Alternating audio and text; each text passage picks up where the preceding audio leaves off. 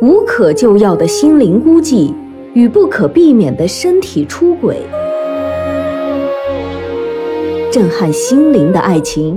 妻子痛定思痛，决定离婚，开始自己的事业。情人也决定退出，留下了一封告别信，移民美国。地产大佬爱向何方？何去何从？欢迎聆听广播剧《留守男人》，作者米瑞荣，拟音段小初，混音吴桐。第十九章，讲完了还可以走，关键是眼镜摔掉了。不过不要紧的，谢谢李总。那女孩的声音有点颤抖，听她叫李总，李海又借着昏暗的灯光仔细看了一眼，的确不是公司里的员工。李海顾不得想那么多，他对那女孩说：“来，我扶你走。”当地球核心的某一根紧绷着的神经终于断裂，地壳快速扭曲，巨大能量的释放便改变了河流，改变了高山，改变了万千家庭，也使一对陌生男女瞬间碰撞，彼此改变。这个女孩就是小飞，原本约好下午两点半到二十楼的一家房地产公司洽谈销售代理事宜。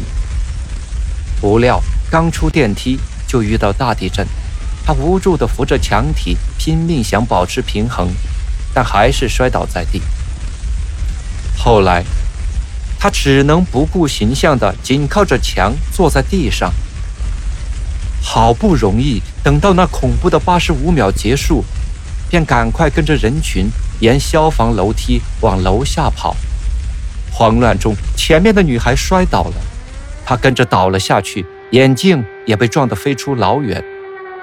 就在小飞绝望的时候，一只有力的大手将他拽起。小飞抬头连声道谢，心却像被电击中般猛然颤抖。是的，小飞做梦也没有想到，会在这样的时刻、这样的地点遇到自己的偶像李海。大地震带来的恐惧倏然消失，随之而来的是感动和依赖。他紧紧地抓住李海伸过来的手，任由他搀扶着往楼下跑去。途中，时有余震，墙体错动、龟裂，响声恐怖。楼道里的灯光若明若暗，奔跑中一不小心就会踩到人们慌乱中遗失的物件。李海一手扶着墙，一手搀扶着小飞，惊恐中彼此相望。突然，巨大的推力把两人重重地撞倒在墙上。小飞尖叫着蹲下身体，李海不顾一切地将他拉起。怎么了？有没有受伤？没什么，撞到墙上了。小飞咧着嘴，一脸痛苦的样子。这时才发现他和李海竟是如此贴近，他甚至。闻到了李海身上的男人味道，他忍不住深深地吸了一口淡淡的烟味，淡淡的汗味。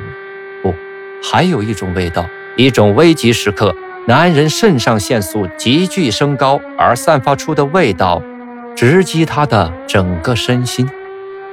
他释怀了，也许不再有明天，但有这样的男人陪伴在自己身边。他没有惧怕，没有惋惜。小飞脸上那一丝变化被李海捕捉到了，但眼前的灾难容不得他细想。他扶起小飞，跌跌撞撞地继续下楼。当李海和小飞气喘吁吁地跑到大楼外的马路上时，宽大的马路上已经站满了惊恐万状、束手无策的人们。人群中。有人只穿着内衣短裤，有人身上围着毯子，不少人都没有了鞋。这大概都是旁边住宅小区里正在睡午觉的人们。当下，几乎所有的人都在重复一个动作：拨手机，却无人可以接通。找人倾诉成了人们释放恐惧的唯一选择。这会儿，甭管认识的还是不认识的。几乎是逮住人就聊。此时的成都似乎进入了通信的黑域。当人们发现拨手机完全是徒劳的以后，变得更加惊恐万分。到底是哪里发生了地震？在二十一世纪的今天，没有了通信，人们都变成了聋子和瞎子。李海再一次意识到这次灾难之巨大，他赶快让人把公司里的员工集中起来，他要紧急的布置工作。此时，小刘看到了站在李海身旁的小飞，他奇怪的问：“你怎么在这里？”没等小飞回答。李海也奇怪的发问：“你们认识？”李总，这就是你上次让我送去一大包东西的那位小姐。哦，你就是黄蓉的表妹，难怪你刚才叫我李总。我们也好像在哪里见过吧？李海觉得，这个天地太小了，在哪里都能绕着圈的找到熟人。是的，黄蓉是我的表姐，我叫徐小飞，我认识你，你不认识我。没等小飞说完，李海想起几个月前在售楼处里看到的，不就是他吗？我见过你的，有一次你到我们售楼处来看过房子，对吧？你今天怎么也在这栋楼里啊？李海好奇地问。哦，我来二十楼办点事，结果刚出电梯就遇到地震了。这时，公司里的人都聚到了李海的身边。李海看了一眼马路上堆满的人群后，对小飞说。我估计你现在也走不了，要不你等一下，我开个简单的会，等会儿我可以送你回家。李海说完，便转身招呼公司的人集中开了个短会。小飞喜欢这种带有强制色彩的命令式的照顾和关爱，这是他从没有领受过的礼遇。他默默地站在这群人的后面，认真地听李海说话。此时，他平静的好像已经忘记了刚刚发生的强烈地震。各部门注意了，刚刚发生的是一次非常非常强烈的地震。我们现在无法得知灾难的情况，但从现在的通信中断的情况可以看出，这一次灾难的强度可能会比唐山地震还要大。人们议论纷纷。北海做了一个安静的手势，又接着讲了起来。现在每个家庭都可能有危险，但我们还有工作需要去做。我先布置一下，女同志都可以回家去照顾家人，男的必须坚守岗位。首先是分组到我们所有的小区和在建工地去了解情况，工程部去在建工地，其他部门分别到居住小区。员工们开始按李海的要求分组。等一下，工程部要特别注意有没有工人受伤。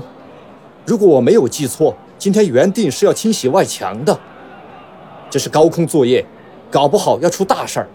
去住宅小区的同志，主要看有没有楼房倒塌受损，如有情况马上报告，救人是第一位的，要发挥保安员的作用，保证小区的安全和治安不出问题。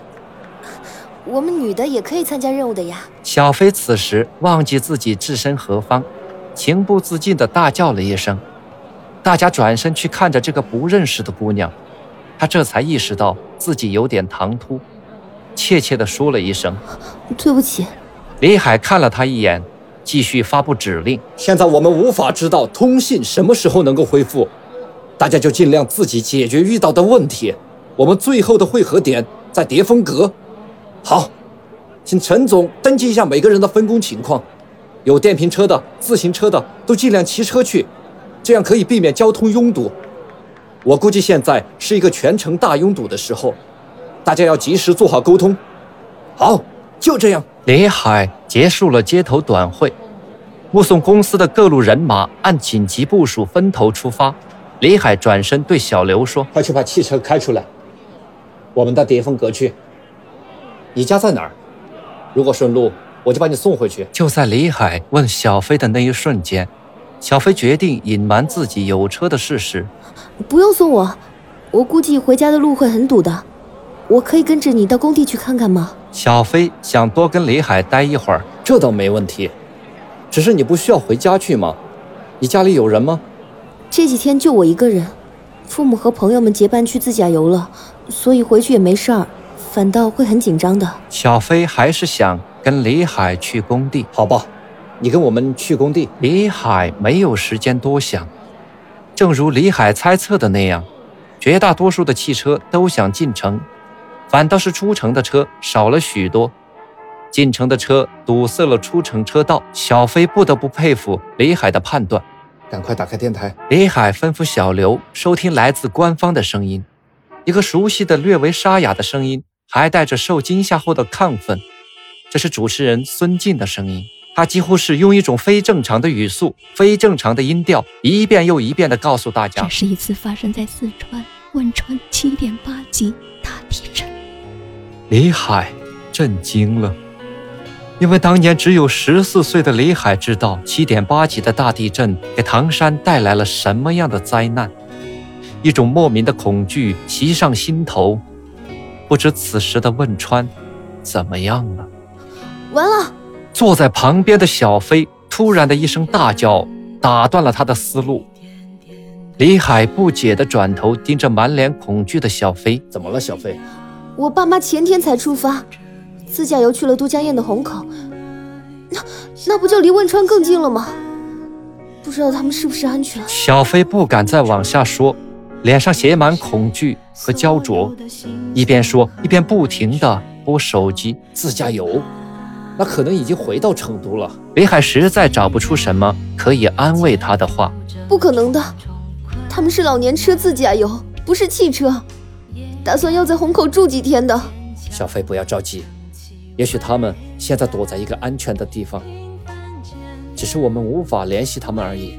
你把号码告诉我，我们俩一起拨。此刻，收音机里主持人孙静的声音不再急促。有可能你的手机暂时失去了功能，不能联系上家人，不能互报平安，让我们的节目会正常播出，会把信息及时的提供给你，希望能给你们带来帮助。虽然我们现在不能见面，但你听到我说话的声音，我们心里的感受是一样。刚才的那一刻，让我们感觉到了能活在这个世界上是多么美好。现在不管你在什么位置，都一定要注意安全。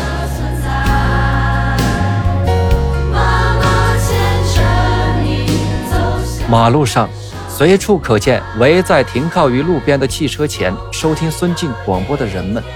李海平时对孙静在电台主持交通节目时肆意挖苦、违章车友的态度颇有微词，但他觉得今天的孙静竟然如此可敬可爱，是他在灾难发生时坚守岗位，给人们带来了巨大的心理安慰。